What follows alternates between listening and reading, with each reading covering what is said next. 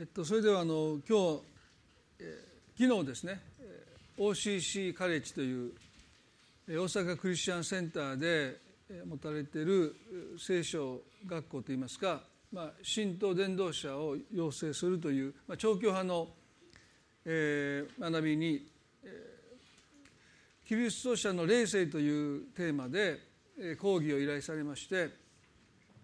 2時間あの講義をしたんですね。であの事前にはあのご案内しましたけれども来られたのが中島さんお一人だったというですね。まあ中島さん曰くあの宗法の説明では誰も来れませんっていう時間も書いてないし そうなんですよね。値段も書いてなかったしね。まあ仕方ないんですけども。あの、まあ、うちの奥さんが、まあ、来てくれてですね2人で。で、まあ、2時間話をして、えー、まあすごくいいテーマなのでそこに来られた、まあ、皆さんはいろんな教会から来られた牧師の方もいたりとかしたんですけれども、まあ、せっかくですからあのニューライフの皆さんにもお話をしたいなということで、えー、まあ14ページ今回原稿ですね。だから今度1回では無理なので、えっと、いつかまた後半は、えー、別の機会にお話したいと思いますけれどもえー、キリスト者の霊性というまあすごく今、まあ、この教会ではね、まあ、私自身が、まあ、すごく重荷を持って取り組んでいるので、まあ、皆さんは、えー、もう割ともうよく聞いておられるテーマだと思いますでも、まあ、実際にはあまりまだ語られていないテーマでもあると思うんですね。ですからまあすでにもうそのカレッジに来られる方々のまあどなたが来られるかよく分かりませんけどでもまあよく聖書を学んでおられる、まあ、熱心な方々だと思いますので、まあ、そういう方たちをこう思い浮かべながら、えー、まあ準備をしたので、まあ、若干こう皆さんとのズレがあるかもしれませんが、まあ、すごくあの大切な学びなんだろうというふうに思いますので、えーまあ、ダイジェスト版といいますかねあのすごくあのとりあえず今回半分だけ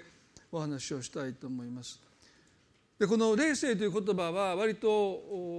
多岐にわたって理解されていますね。あの教団や教派によっても霊性という言葉の定義が様々です。で今回私はねあの今生きている神学者で最も影響力のある神学者の一人のアリスター・マクグラスというイギリス人の神学者のキリスト教の霊性という本の中からこの霊性の定義をお借りしました。それが修法に今印刷しています、えー、霊性という言葉はというその引用文ですね。ちょっと読んでみますね。霊性という言葉は通常霊かっこスピリットと訳されるヘブル語のルアハから来ている。またこの語は霊ばかりでなく息や風にまで広がる意味領域を包括しているそのスピリットかっこ精神霊について語るとは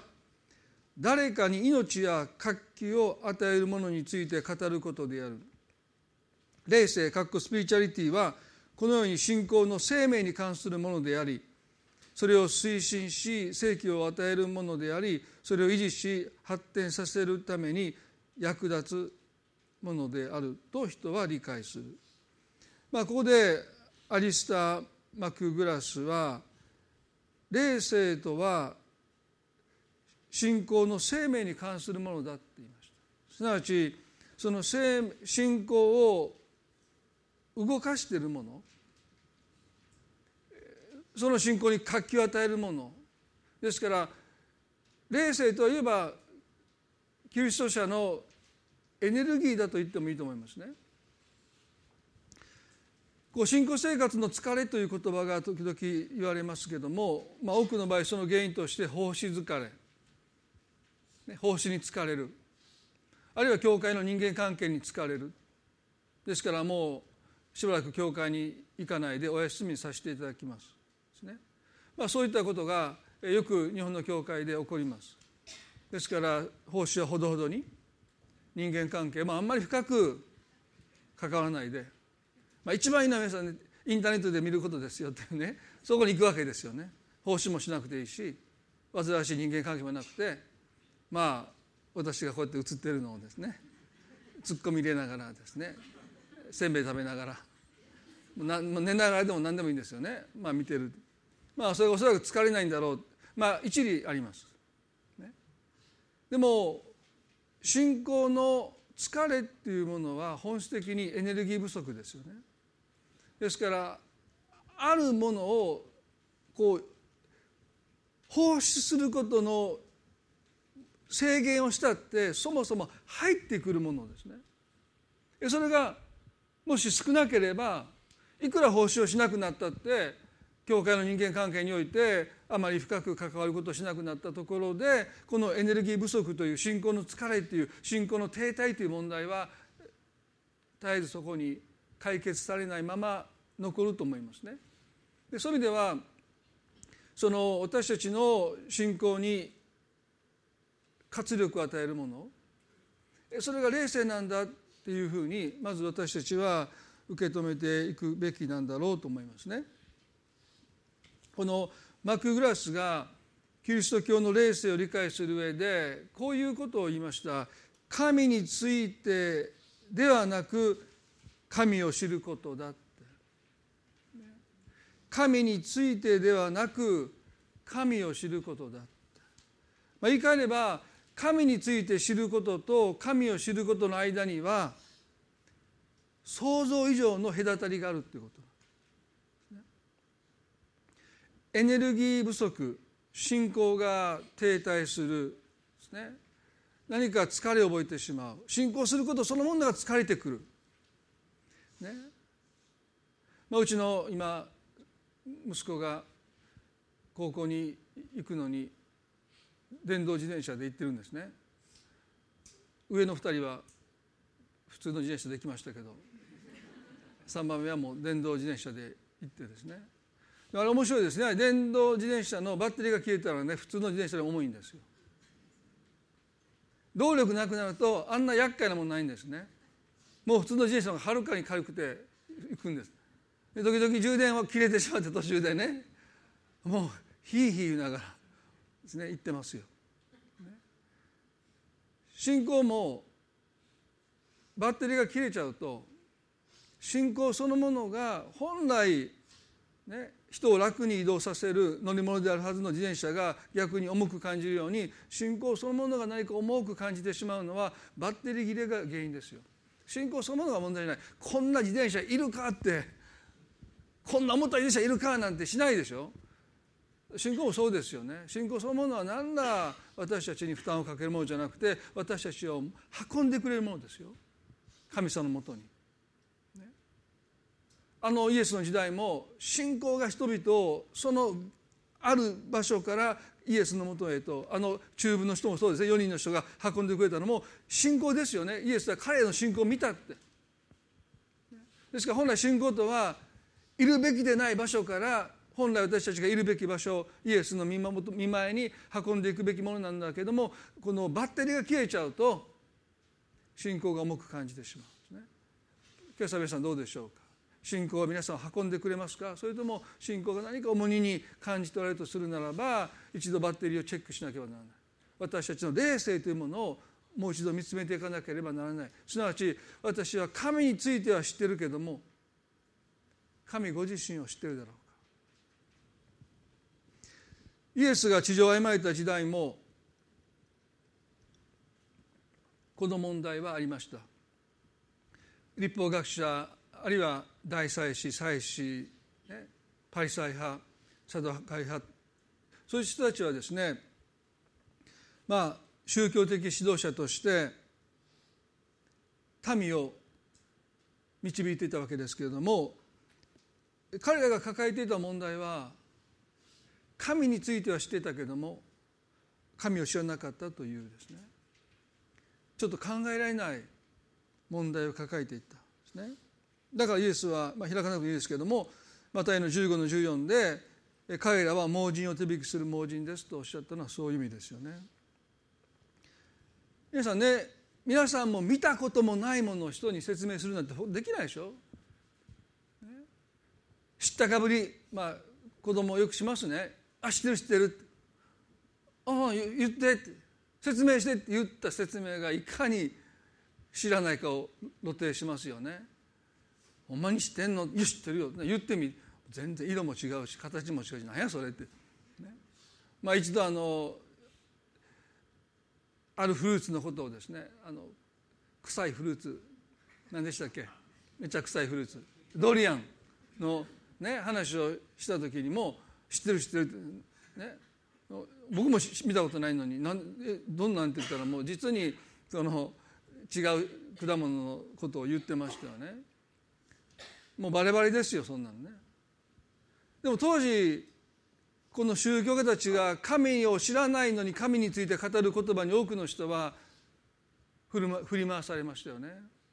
あ神様ってそういう方なんですねって人々はそういう神をイメージしていきました。ある時ヨハネの8章に書いてますけれども会の現場で捕まった女性とのやり取りの中でですね8節の5で8章の5節でモーセは立法の中でこういう女を石打ちにするように命じています。ところであなたは何と言われますか？とおっしゃった。彼らは立法を知っていました。で基本的に彼らはねモーセの5章を暗唱してるんですよ。創世記から新明記まで。牧師でもねモーセの5章全部暗唱してる人私今まで会ったことありませんね。情けない。でも彼らは普通に暗唱してますよ。ね、この教会ではローマ書8章覚えようって言って僕も8章覚えるために学びもしたけどやっぱり覚えた矢先に前のものを忘れていくというですね。もうなんかいたちごっこしてるような感じですよね。でも彼らはもうばっちりとモーセの御書を暗記してる。精通してますよ。レビキなんて私今読んでもねもう5分で眠れます。ね。でも彼らはその捧げ物の規定ももう見なくったってもうマニュアルですから。祭司として祭司のあれは職業マニュアルですからね。それに沿って神殿で生き贄を捧げるんですからもう見なくったって彼らはもうもう頭に入ってるわけでしょ。だから本当にもう私たちが言うところの聖書をよく知ってるというレベルではないんですよ。もう本当に精通してる暗唱してる暗記できてる。もうすぐ口からもう何章僕なんかもいつも探すの大変なんですけどもうすぐ出てきますよ。何章の何節。だから彼らはねモーセは立法の中でこういう女を石打ちにするに命じてますって言ってるのは嘘じゃないんですよ。本当にそういうふうに記されてるわけでしょ。ところであなたは何と言われますか？彼らは会員の現場で捕まった女性に拳大の石をねためらいもなく思いっ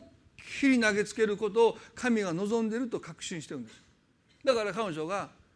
あのくぼ地に置かれて石を投げつけられてそしてもう陥没しながら皮膚が裂け肉が裂けそしてもう見分けがつかなくなるぐらいにもう肉の塊と化して死んでいくそのことを神が望んでおられるという確信があるので何らためらいがない。あの自爆テロをする人たちでそうでしょ神が望んでいると信じるのでそこにどんな人がいようとです小さなお子さんがいようと妊婦がいようと何のためらいもなく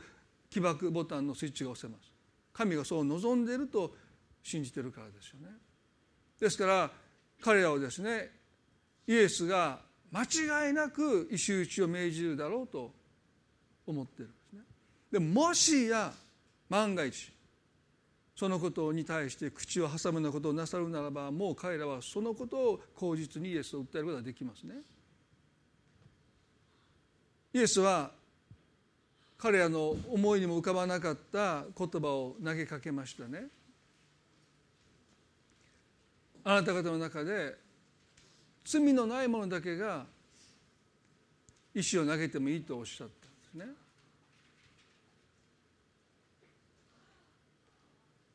ちょっと今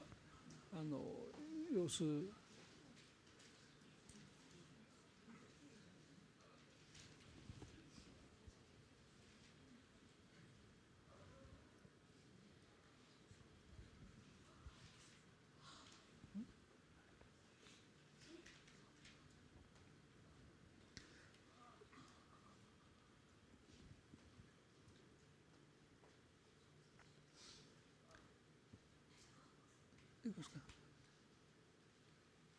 イエスはここであなた方のうちで罪のない者が最初に彼女に石を投げなさいとおっしゃったんですね。でその言葉は彼らには思いもよらなかったというか思いにも浮かばなかった言葉でした。しかしその言葉を聞いて彼らは彼女に石を投げることができなくて一人去り二人去ってその場にイエスと彼女だけが残されました。イエスはその彼女に向かって私はあなたを罪に定めないとおっしゃったんですね。一見落着のようですけれどもそれを聞いていたパリサイの人たちは、ね、どうも解せない、ね、なぜあなたにそんな権限があるのかと言い寄ってきた、ね、彼女は確かに会員の現場で現行犯で捕らえたのになぜあなたはその彼女を無罪方面で晒すことができるのか一体誰があなたにその権を与えたのかと問い詰めてきました。イエスは父がその権威を与えてくださったということをおっしゃると彼らがこう言いましたねあなたの父はどこにいるのですか？と聞きました。神の御子である三位一体になる神ですね。その神の御子に対してあなたの父はどこにいるのですか？というこんな質問をですね。いかに彼らが神について知っておいても神を知らなかったかということを露呈したんですね。神の御子三位一体なる父子精霊三位一体なる神であるその御子イエスにあなたの父はどこにいるのですかというこの質問ほど彼らは神を知らなかったことを露呈する質問はありませんね。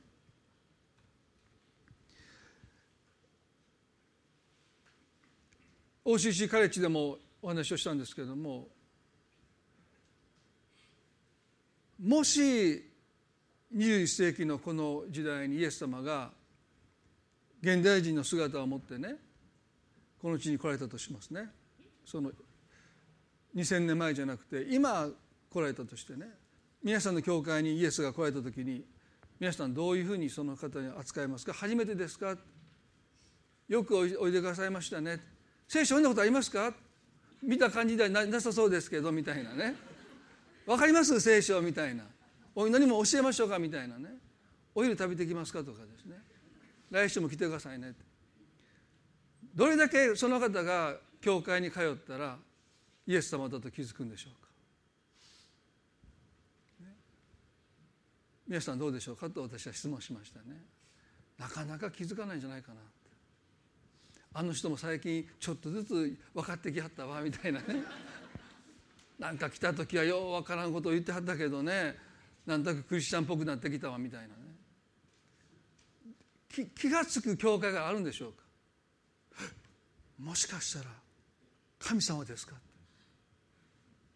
イエスの兄弟たちもイエスが基本的に死んで十字架で亡くなって復活するまでは自分のお兄ちゃんでしょ？長男でしょ？イエスが神の御子であることを信じませんでした。一緒に三十数年間暮らしていながら信じれない。神について知ってることとイエスとがあまりにもかけ離れていたからでしょ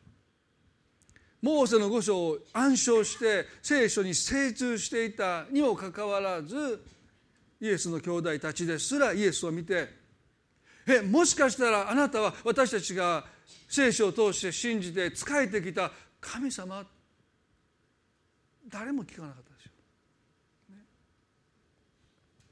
コロサイの1の5にこうありますよ。御子は見えない神の形であり作られた全てのものより先に生まれた方ですと。見えない神の形でありと書いてます。ですからいかに私たちが本当に神を知っていたとするならばイエスを見た人はその中に見えない神の形を見たはずなんです。もちろん人の姿を持っておられたね。でもそれでももし神を知っていたならばこの方が誰なのか瞬間的に分かったはずなんですでも彼らはその方が神の御子であることを、神への冒涜だって言って十字架で殺すんです。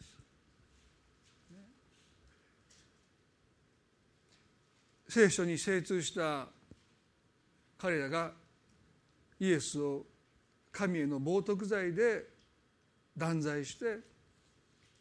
十字架で殺してしまった、神について知ることと神を知ることが絶望的に乖離していた一つの結果です。あのサウルという人もそうですよね。使徒行伝の九章の中に彼はダマスコのクリスチャンたちを捕らえるために大祭司から許可を持ってダマスコに向かっていく途上で有名な復活のイエスとの出会いを経験しますね。天からの光が彼を照らして彼は地に倒れます、ね、そこで彼はこのような声を聞くんです。使徒行伝の9章の4節で「サウロサウロなぜ私を迫害するのか」「サウロサウロなぜ私を迫害するのか」その声の主が神様であることを彼は瞬間的に分かりました。でもねなぜ私を迫害するのかというその言葉に全く身に覚えがないわけですから彼はその声の主に向かってこう言います「主よ」まあ、この「主よ」という言葉も神様に向かって語る言葉ですね。主よと彼はその神である方に向かって語りかけているにもかかわらず「あなたはどなたですか?」と尋ねるんです。こんな矛盾した質問ありませんよ。でユダヤ教は一神教ですから天と地を作られた唯一まことの神以外の神は存在しない。ですから偶像の神々は存在しないですね。パウロはコリントである人たちがね偶像の神々にお供えをしたそのお肉を食べていいのかどうか。パウロの答えはね偶像の神々なんてそもそもいないんだから何の汚れも何の影響もない。全然食べても問題ない。ただつまずく人がいるので私は一切肉を口にしないと言いました。でもそこで彼が言ったことはね偶像の神々はもともと人間が作った像にしか少ないのでそういうものに捧げたところで何の影響もないんだ汚れないんだって言いました、ね、まさに一神教っていうのはもう唯一まことの神と神に反逆した悪魔悪霊がいるだけであっていろんな神様がいるわけじゃないですね。それが彼らの確信でしょ。まあ私たちは多神教の中にいますからあなたはどなたですかって聞かないといけない時があるかもしれません。トイレの神様かねいろんな神様いるわけですからね。どちら様ですかって言わないといけないでしょ。みんな皆さん日本人がね神神っていう神は誰を指したか私は分かんないでしょ。ま少なくとも私たちが信じる天地創造の神を指していませんよ。その人が持ってる神を指して神と言ってるだけで、ね、聞かないといけない、ねまあ、聞いても答えられないと思いますけれども。でもね一神教である偶像を絶対に持たない、ね、そのパウロがですよ。主よと語りかけたその方に向かって「あなたはどなたですか?」って。こんな失礼なこんな矛盾した、ね、質問はないと思いますよ。それはパウロにとってね聖書に親しみ聖書を暗唱し聖書に精通しそして彼が信じて仕えてきた神と自分が迫害しているイエスとがどう考えても同一人物とは思えないです。迫害してるのでもそれはイエスであってね私が信じて仕えた神を私を迫害したことは全く見覚えがなかったのでまさかまさかあなたこれとこれ一緒じゃないでしょ？だから一神教ですよなのに彼は「あなたどなたですか?」昔私ねある働きをしてることに対してある方が「それは神様の御心じゃないと思います」というふうに言われたことがあるんですね。私は「まあ、分かりました。少し祈ってみます」って言ってお答えして祈りました。でもその働きがどうしても神様が私に託されてるんだろうというふうに確信がありましたのでその方に言ったんですね。いや祈ってみたんですけどもまあこの働きを神様がせよと私におっしゃっているように感じますと言われた時にその方が私に言った言葉今も忘れませんね。あそうですか。先生の神様と私の神様は違うんですねって言われたええー、みたいなね。今までの人生初めてです言われたでどっちの神様がどっちやろうって今でも時々ちょっとふっと思うんですけどえもしかして僕全然違う神様使えてるのかなと思ってね。違う神様だったそうです。そうなんですか。どう答えていいか分かんなくてね「あ分かりました」って言っても二度とその方は私の前に姿を現しませんね。もう今もふと思うんです。思い出すんですね。どっちかなみたいなね。それは冗談ですけど。まあまあ私が信じてる神様が唯一まの神様だと思いたいですけどね。そんなことは今まで初めてですよね。先生の神様と私の神様違うんですね。クリスチャンですよ。主よあなたはどなたですか？ってそれぐらいに匹敵する衝撃ですよね。まさかあのイエスじゃないでしょって。彼は私が今まで慣れしんだ聖書とそして私が知る神とはあまりにも異なっていますよだからこんなことおそらく一神教の人が口に出さない言葉を彼出すんです。あなたはどなたですか皆さんあのサウですら神について知っていることと神を知ることの間にですね。もう埋めることのできないぐらいの溝があるということが分かります。この質問の重みこの質問の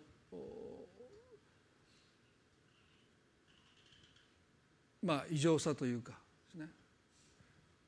それだけ迫害しているイエスが彼が信じ仕えてきた神とはどうしても重ならない。このマーク・グラスがキリスト教の霊性の中である神学者の告白を記しています。私は神学者である私の人生を神についての読書思考教授著作に費やしてきた。しかし私は正直でなければならない。私は一度も神を実際には体験したことがない。プロテスタントの神学者です、名前は伏せてありますけれども彼はその生涯で神について思考し読書し教授し本にも書いてきたでも正直なところ私は一度も神を実際に体験したことがないこの方はどのような神を授業の中で語りどのような神を本の中で書いたんでしょうね。この神学者の葛藤は彼だけの問題じゃなくて多くのキリスト者の実の正直なところの葛藤であり苦悩ではないかな。神については知ってるけども神を知らない。神を体験したことがないというですね。その葛藤を多くの人が抱えてんじゃないかな。一つの理由はですねプロテスタントの教会は基本的に神の神秘性というものに対して非常に警戒しました。まあ、初代教会から始まった教会が東と西に分かれていくきっかけになったですね。一つのきっかけもこの神の神秘性に対するまあ東の教会はギリシャ正教そうですよね。エルサレム行けばそのギリシャ正教の祭壇が飾ってあるんですけどもまあプロテスタントの私たちからするともうえげつないですね。もう宗教的すぎてなんかもう気持ち悪いんです。皆さんこの教会彼らから見たら集会所ですよ。十字架もないし何もないしね祭壇もないし。何ですかこの集会所みたいな教会は？もうすごいですよ。装飾装飾でね。それとカトリックが分かるわけでしょ？でカトリックにも儀式的なものがありますけどなおプロテスタントはそこからもう離れていくわけですからまあ私たちが思うところのまあ信仰の在り方っていうのはもう随分ギリシャ正教とあるいはカトリックともだいぶ変わってきています。それはそのある種神の神秘さに対してプロテスタントは非常に警戒してきました。歴史的にね。聖査式もそうですよね。カトリックの場合はまさにあのブドウがイエスの体になってあのブドウ酒はキリストの父になってまさにあの生産式で私たちはイエスキリストを食するんだ。でもプロテスタントはねあくまでも象徴ですよ。あれはあくまでもブドウジュース。あくまでもパンです。でこれはイエス様の血だって本当の血だと思ってここで飲んでる人はカトリックですよ。まあこれはもうあくまでもシンボルで象徴ですよね。でもカトリックの人たちはいやあれがまさにあの式の中でキリストの血となり肉体となっているんだという確信です。それに対してプロテスタントの人たちは基本的には少し距離を置きますね。神秘すぎる。そんなこと起こるはずない。あくまでもあれは象徴的にキリストの身体を思いキリストの流された父を私たちは思い浮かべながらキリストの十字架のありがたさキリストの十字架の素晴らしさを私たちはもう一度再認識していくための式に過ぎない、でもカトリックではそうじゃないです。まさにあそこでキリストを体験する。キリストを食していくという経験。ね、そういうものに対して私たちはそぎ落としてそぎ落としてそぎ落として今日あります。まあ、私たちの教会はまだその体験的なものに対してまだそぎ落とすことはしていませんね。神様は本当に私たちの思いを超えていろんなことをしてくださる。でももう癒しもないしあれもないこれもないこれもないって。で聖書はそういうふうにしてね理性で読んでいってしまうと、ね、あれは全部もう偶話であったりね比喩であったりしてあれは実は起こってないんですよという心神学というかもうそういうふうに至ることはもう仕方ないですよね。説明がつかないわけですから。ペトロが水の上歩いた歩けるわけない。あれは浅かったんやあそこだけ。あそこにサンゴ礁に岩があってたまたまペトロも見てああそこ岩あるわと思ってね。そうなっていくんですよ。でしょ？あ歩けるわけないんですから。たまたま朝出て暗かったから見えなかった。ね。でペトロがちらっと月の光でその岩が見えたんでイエス様私も行きますって言ってイエス様よ見たらそこ歩いてきたってね岩の上。あなたもですかみたいな。で足滑らして落ちたって岩から。で助けてくださいって。そう言って返してするんですよ。なるほど。聖書よくわかる。そうでしょあれ昼間言ったらバレてますよ。イエス様どこ歩いてるんですか？でもね嵐の中で波だった中で岩が見えないからイエス様そこそっとこっち足足で探りながらね。でペトロだけは気が付いた。イエス様やるなって。私も行きますって言いながら行って彼だけ足滑らして岩から落ちて溺れそうになった。でもイエス様助けてくださった。すごいな。本当によくねそれ納得しますよね。あそれだったら分かる。聖書分かるって。イエス様の復活でそうでしょ。あれ仮死状態だって。死んでなかったって。仮死状態でって気が付いて出てきはったんやでも本当にそうって教えるんですよ。死んでないね、仮死状態だった。まあそんなふうに言うのはもうモーセのあの奇跡ももう全ての奇跡をねそういうふうに説明することもできます。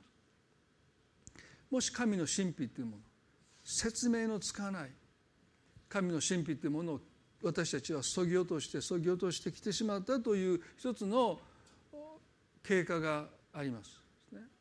結果として何が起こったのか。このリージェンド・カレッジというバンクーバーにある有名な進学校の教授のジェームス・フーストンという教授がいるんですね。で彼がこんなふうに言いました皆さんの手法にも書いてると思いますけれどもギリシャ正教の神学は、まあ、いわばもうカトリックと分かれていくあの東の東方教会ですけれども啓蒙思想の理性主義理性至上主義の餌食にならなかったという点において理性至上主義の餌食になったということはイエス様が水の上を歩いたのはあの下に岩があったんだという説明ですよね。イエス様が死んだわけじゃなくて仮死状態だったんだ、ね、そういう餌食にならなかったという点において西洋のキリスト教と一線を画しています。ギリシャ正教における逆説的神学は倫理的責任を弱める傾向があるかもしれませんがというのはまあ、どっちかというとプロテスタントのいいところは社会的な責任をもっと負うんです。社会正義とか貧困とかいろんな男女差別とかそういう社会的な問題に対してプロテスタントの教会は非常に責任を覚えます。私たちがしないといけない仕事なんだと言って教会はそういうものに関わる傾向がプロテスタントにあることはすごくいいことですよね。でもギリシャ正教の場合はあまりそういうものに関心を持たない。世俗と聖なるものをバンと分けちゃいますので、まあ、そういうものに関与しない。感知しない。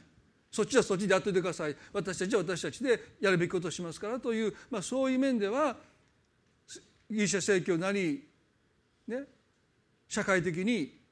クリスチャンたちが責任を負うということが弱いかもしれない。でもフーストンはこういうんです。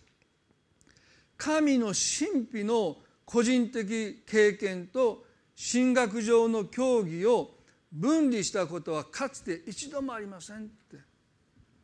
私たちがギリシャ正教から学ぶべきことは神様の神秘の個人的な体験と神学とが切り離されない。すなわち神について知ることと神を知ることは一つなんだ。私たちそれ引き離してきたんですよ。理性で神秘は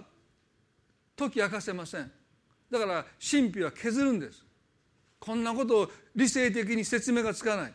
削って削って削っていくうちに神について知ることと神を知ることすなわち霊なる神、ね、私たちの計り知れない神秘な神を私たちは話しちゃったんですね。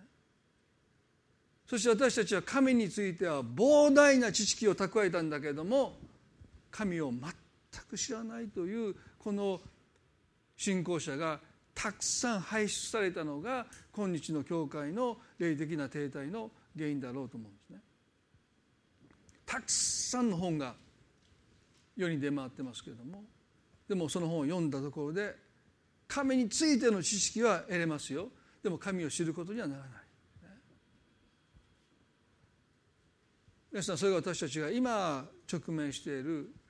大きな課題ではないかなと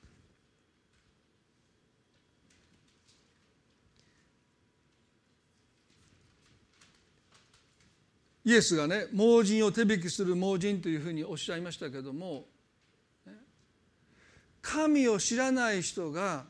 知らない神を教える時にどういうことが起こるかというと全く別物の神様が人々の心に描かれていくということですよね。それを意図的に恣意的にやることが大きな罪です。私たちはねそれを少なからずやってますよ。皆さんが説明する神様が必ずしも真実な神様の姿と合致するわけじゃない。どっかずれてる、ね、前にも言いましたけど私のおばあちゃんはいつもこう言いましたよね「信行神様あなたをいつも見張ってるで聖書には見守ってる」っておばあちゃん書いてんだけどって「え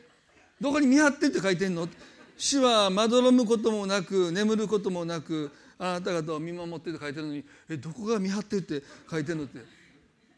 でも僕のイメージは見事に変わりましたよ。ああ神様っていつも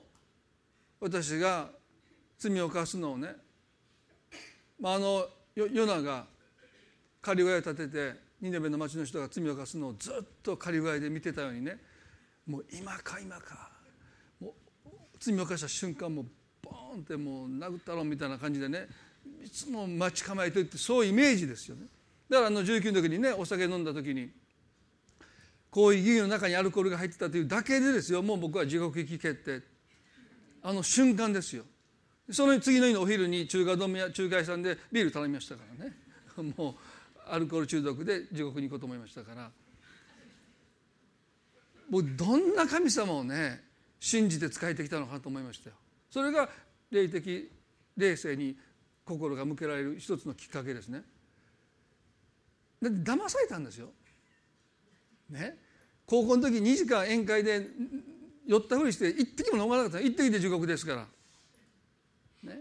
飲まなかったんですよ。この中で皆さんほとんど地獄だと思いますがそういう意味でうちのおばあちゃんがしたらねもうもう皆さんアウト。何が何でも飲まないと決めたのにね飲まされた神様はねどうですか？笑ってますよ。でしょ？騙されたんだから。で僕はねもう私のことを見てもう背を向けた神しか思い浮かばないんですよ。やってしまったな。とうとう。もうわし知らんでみたいなね。神様待ってって言うけどもう背中向けて去っていくようなね。でもそのイメージはねあの一番下の弟が有川先生に連れられていた時に僕は追いかけましたけれども取り戻せなくて車に弟が乗り込んで車が発車してる時のあのイメージと重なるんですね。あなた方のことも知りませんって。言って車がずっと去っていく時にね私は天を見上げていましたよ。神様も私はあなたを信じないって。でもねそれは裏返せばもう神様に捨てられた、ね、お酒を飲んだ時も同じ神様のイメージが僕の心の中にありましたよね。いや神様こんなことね気にすんなって。ね。別にお酒飲んだところで事故いかないよ。あそうなんですか。っていう話なんですけどね。気にすんなよって。もう間違いなくおっしゃってくださいますよ。でももう私に背を向けて私から離れていった神しか僕の中には思い浮かんでこないでしょ。それが衝撃的でしたよね。あんな小さな頃から教会に行ってもうディボーションもして聖書も読んできたのにね。カルアミルクいっぱいで。もう地獄行きですから神様の関係が断ち切られたとそう私は思ったんですねでもし私がそういう経験をしたとするならばどれだけ多くのクリスチャンが似ても似つかない神様を信じその方に仕えてその方に怯えてその方に支配されて生きてるのかなって思いましたね。祖母によってまあ天国にいて謝りますけども祖母によって植え付けられた神のイメージを払拭するのに随分時間かかりましたよ。ね、今はもう見守っていてくださると心から思います。ね、創世記の3章によく取り上げる箇所ですけれども蛇がアダムとエヴァを誘惑したのは神様のイメージを歪めることによってですよね。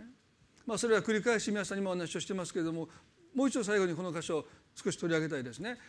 蛇はこう言いました創世記の3章の一節で「あなた方はそのの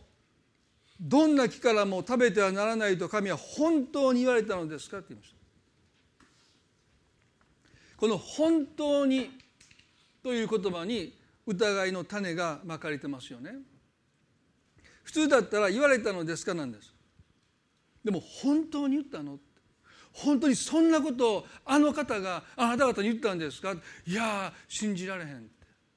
嘘でしょって。もうここで疑いの種がまかれてます。でもこの種はまだ芽を出していないんですね。ただまかれたんです。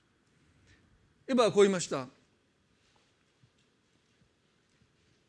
私たちはそのにある木の実を食べてよいのです。しかしその中央にある木の実について神はあなた方はそれを食べてはならない。それに触れてもいけない。あなた方は死ぬといけないからだと仰せになりましたと言いました。彼女は言われたまま答えます。すると蛇がこう言いました。あなた方は決して死にませんと言いました。間接的に神を偽り者と非難してる。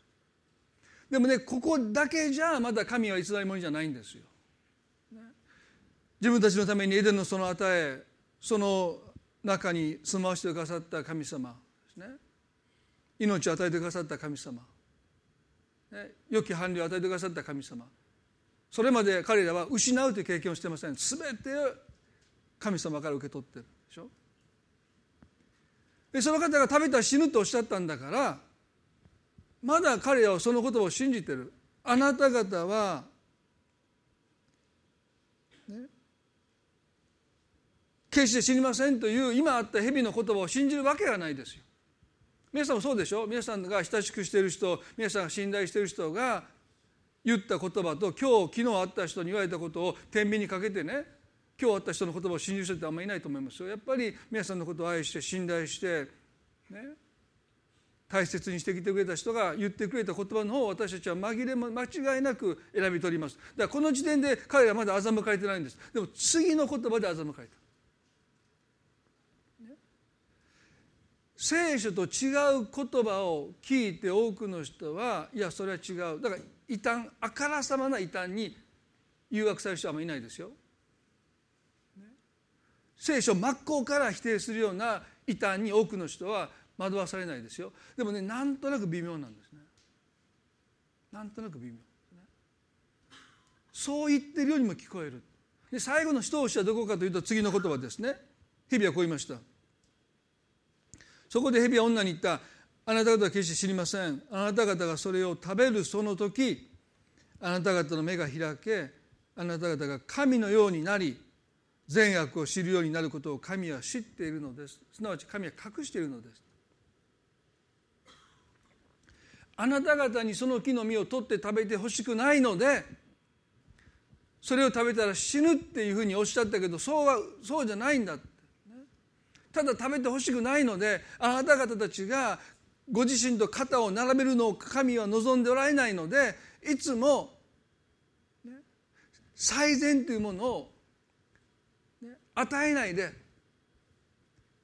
それを出しにというかそれを餌にというかあなた方を従わせようとしてるんだ、その言葉を聞いた瞬間少なくともエヴァの中にある神のイメージは一変しました。最善を餌に最善を出しに私たちを支配しようとする神。彼女がその木の実に手を伸ばして取るのはもう時間の問題です。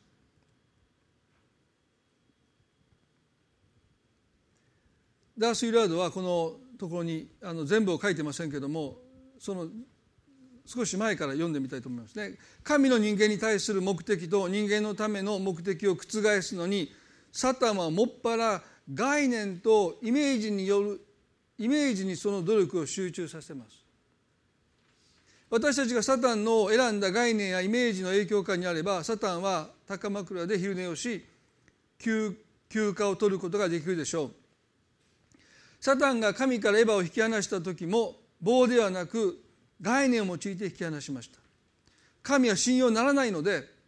自分の幸せを確保するには自分で行動しなければならないというものでした。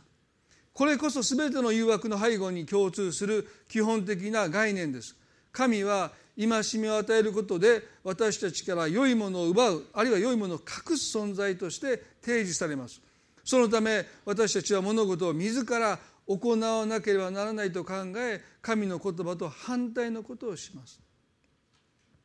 僕はあのこのダース・イラードの言葉をね本当にそうなんだろうと思いますねもし神が最善をなさらない神であるとするなら私たちは別のどこかに最善を自ら見つけてそれを自らの手で獲得していかなければならないですね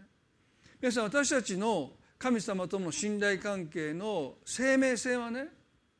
神についてどれだけ多くのことを知ってるかじゃなくて神が最善しかなさらないという確信なんです。皆さんが神についてありとあらゆる良いことを知ってたとしてこの方が愛の方でこの方がね慈愛の方でこの方が奇跡をなさりこの方が素晴らしいことをしてくださるということを知ったとしてももしこの方が最善をしてくださらないというその確信が失われるならば間違いなく私たちは最終的にはこの方から背を向けて自分の判断によって最善を自分の手で掴み取ろうとしますよ。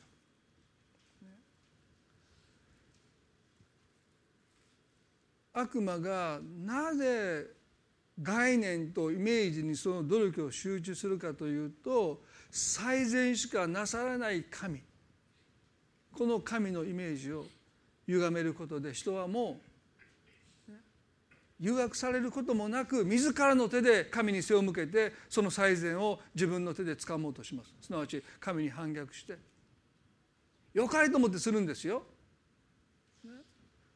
自分を滅ぼそうとして彼らは罪を犯したわけじゃないんですよ。最善は手に入れようとして神に反逆していった。皆さんどうでしょうか？皆さんの知ってる神ではなくて本当に皆さんが思い描いてる、その神は最善しかなさらない神。そこがもう私たちと神との生命線ですよ。その他諸々のことをたくさん知ってたとしてもそこが崩れちゃうとやがて崩れていきます。最後の最後に弟子たちがイエスを見捨てたのと同じです。ギリギリまではとどまったと思いますよ。でも最終的にはこの方から離れていった。私たちを最後の最後まで神にとどめるのはこの方は最善しかなさらない方なんだという確信です。そして神はそういうお方です。だから私ねよく引用する聖書の箇所最後に引用したいと思いますけれども私自身が悪魔の誘惑を受けてもしかしたら最善は自分で探し出して自分でやらないと神様してかさないじゃないかって。そういう思いになる時ですね。ローマの8章の32節ですね。私たちすべてのためにご自分の御子をさえ惜しまずに死に渡された方がどうして御子と一緒にすべてのものを私たちに恵んでくださらないことがありましょう。もう一度読みします。私たちすべてのためにご自分の御子さえ惜しまずに死に渡された方がどうして御子と一緒にすべてのものを私たちに恵んでくださらないことがありましょう。神様にとって究極の最善は愛する一人が御子イエスを惜しまずに与えた神が与え尽くした神がなぜ最善を餌に最善を出しに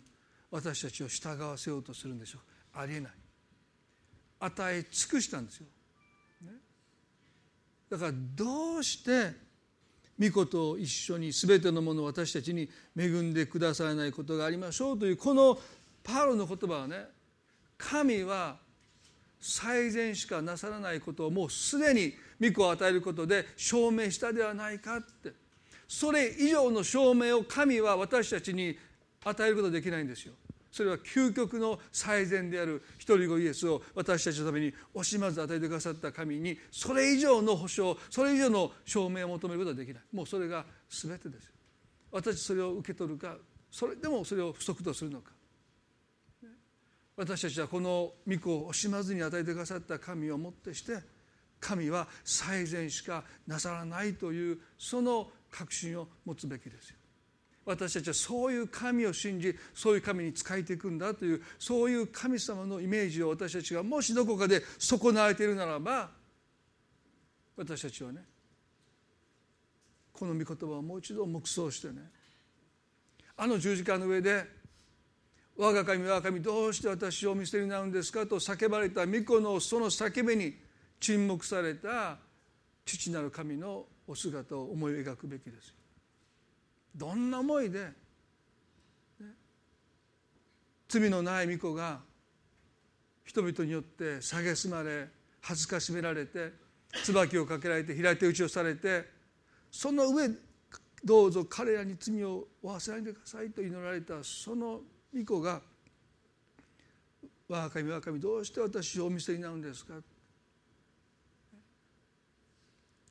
見捨てたくないですよ。今すぐにでも助け出したいですよ。でもそれでも私たちに与えると決意なさった、私たちを愛し私たちを救うがためにご自身の最も大切な御子イエスを与えることを決しなさった神はその叫び声に沈黙を最後まで貫き通されたわけでしょその神様が私たちの心に描かれている神様なんでしょうか、帰ってきた宝刀息子のもとに全速で走っていく神でしょうか。背中を向けて離れていく神ではなくて駆け寄ってくる神ですよ。私は何と異なった神様のお姿を心に描いて信仰生活を送っていたんだろうな。背中を向けて離れていく神ではなくて全速で駆け寄ってくださる。私たちの場所に駆け寄ってくださる神様こそがイエス様が解き明かしてくださった神様のお姿であるのにもかかわらずですね。その箇所を何度読んでもそれは神について知ることであってそういう神を知らない。ということが私たちの中に起こりうるんだろうな。そういう意味ではね皆さんもう少しそのことについてはまた次回お話をしたいと思いますけれども一つは私たちはね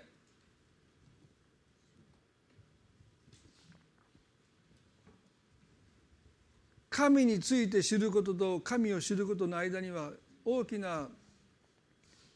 隔たりがあることをまず私たちは気が付かないといけない。そこに気づきが与えられて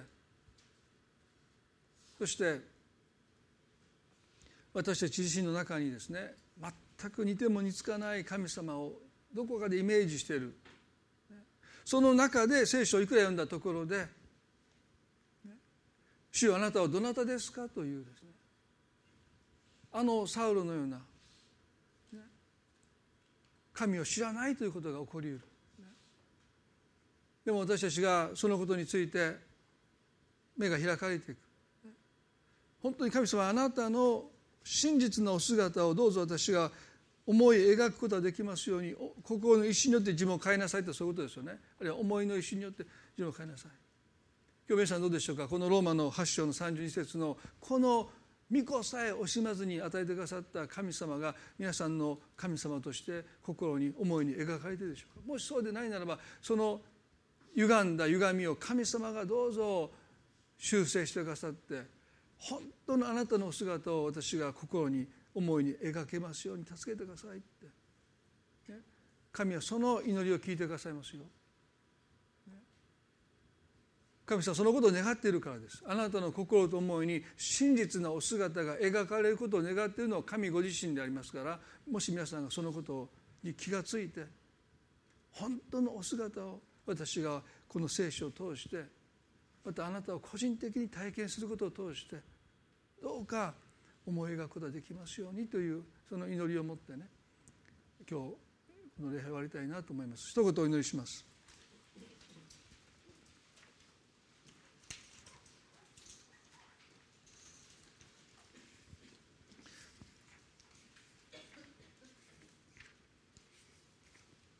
どうぞ目を閉じたまま悪魔の策略である神のお姿を歪めてしまう。本当にそんなことを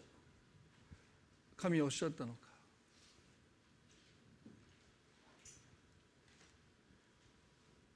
神は最善を隠している。最善をさにあなたを支配しようとしている。全部嘘ですね。神は最善しかなさらない。でもそう思えないことは多々あります。これのどこが最善なんですかって。最悪じゃないですかって。思えることがたくさん人生にありますね。その時その声が聞こえてきますよ。ほらやっぱり。神は最善なんかしてくださらないないかって。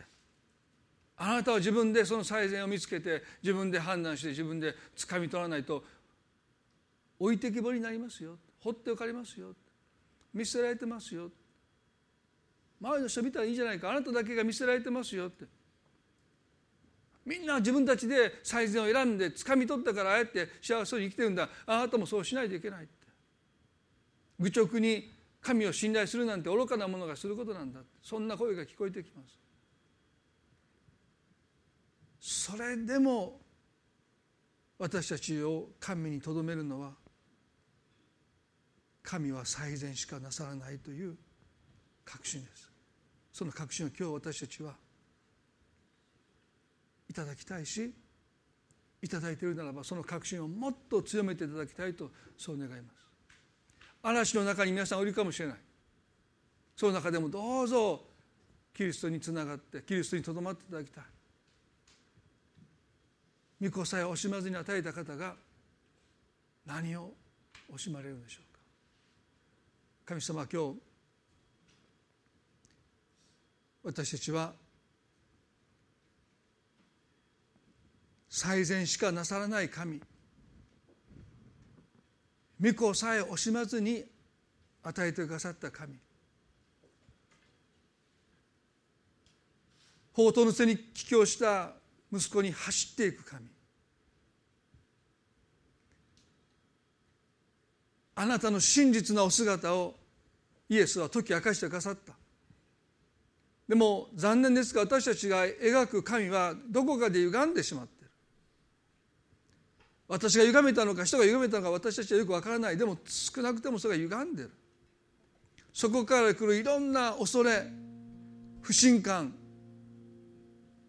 私たちはあなたに対して持ってしまう時があります。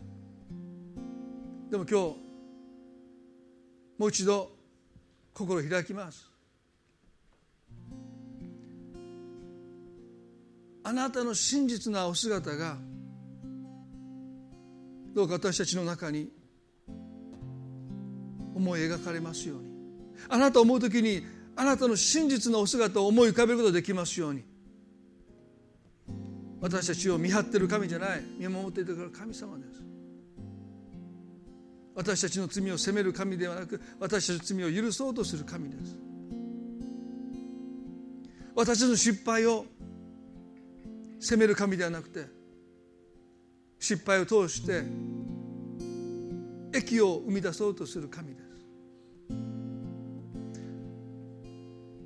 あなたを抑える神じゃなくてあなたを応援する神です。誰もいなくなっても最後まであなたと共にいてくれる神です。主よどうか私たちの中にある歪められたあなたのお姿がどうぞ真実なお姿にますます変えられてきますように。そうじゃなきゃ私たちはあなたのことがわからない。勝手に想像した思い描いた神に仕えているようであのサウルに教会を迫害するものになっていくかもしれない。人を裁くものになっていくかもしれない。それが御心だと思って。こんな女は石打ちにすべきだって。それが神の望みだって。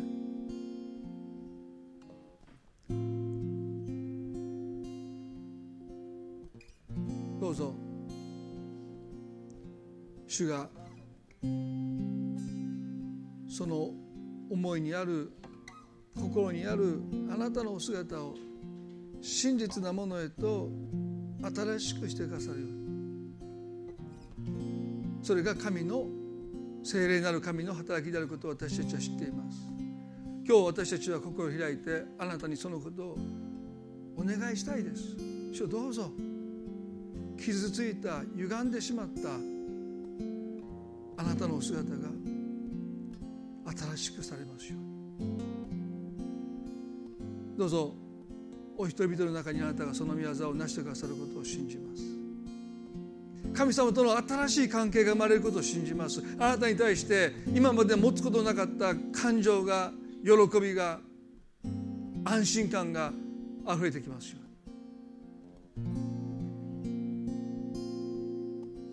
神様この1週間をどうぞ覚えてくださって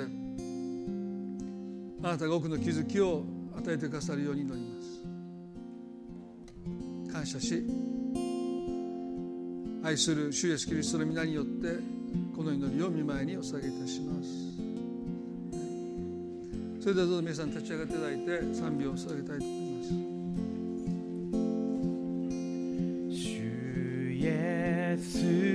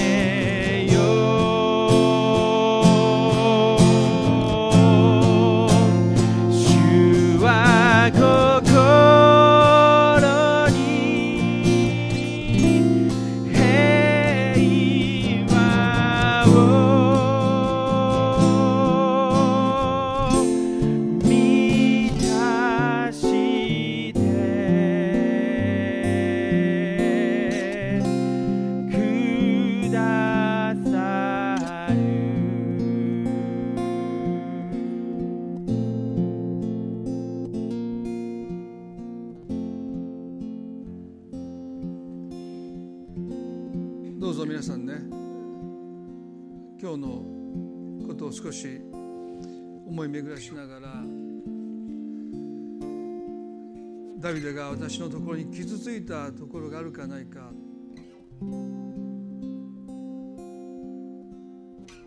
私たちはそのことをね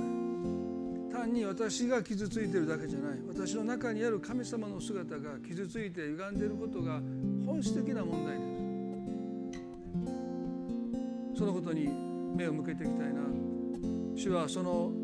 歪んでしまったご自身のお姿を新しくしてくださって本当のお姿を私たちに示してくださる時にそこに私たちの希望があります。そこにこの方ならば大丈夫だって確信がそこに生まれてきます。私がどんだけ強い信仰を持つかじゃない。この方がどんなお方なのか。その確信が私たちを支えるからですよね。そのことをこの1週間覚えながら過ごしていきたいなと思います。礼拝今朝のこれで終わりたいと思いますね。この後農庫式を行いたいと思いますのでご参加できる方はねぜひお墓のところにお集まりください。それでは互いに挨拶を持って。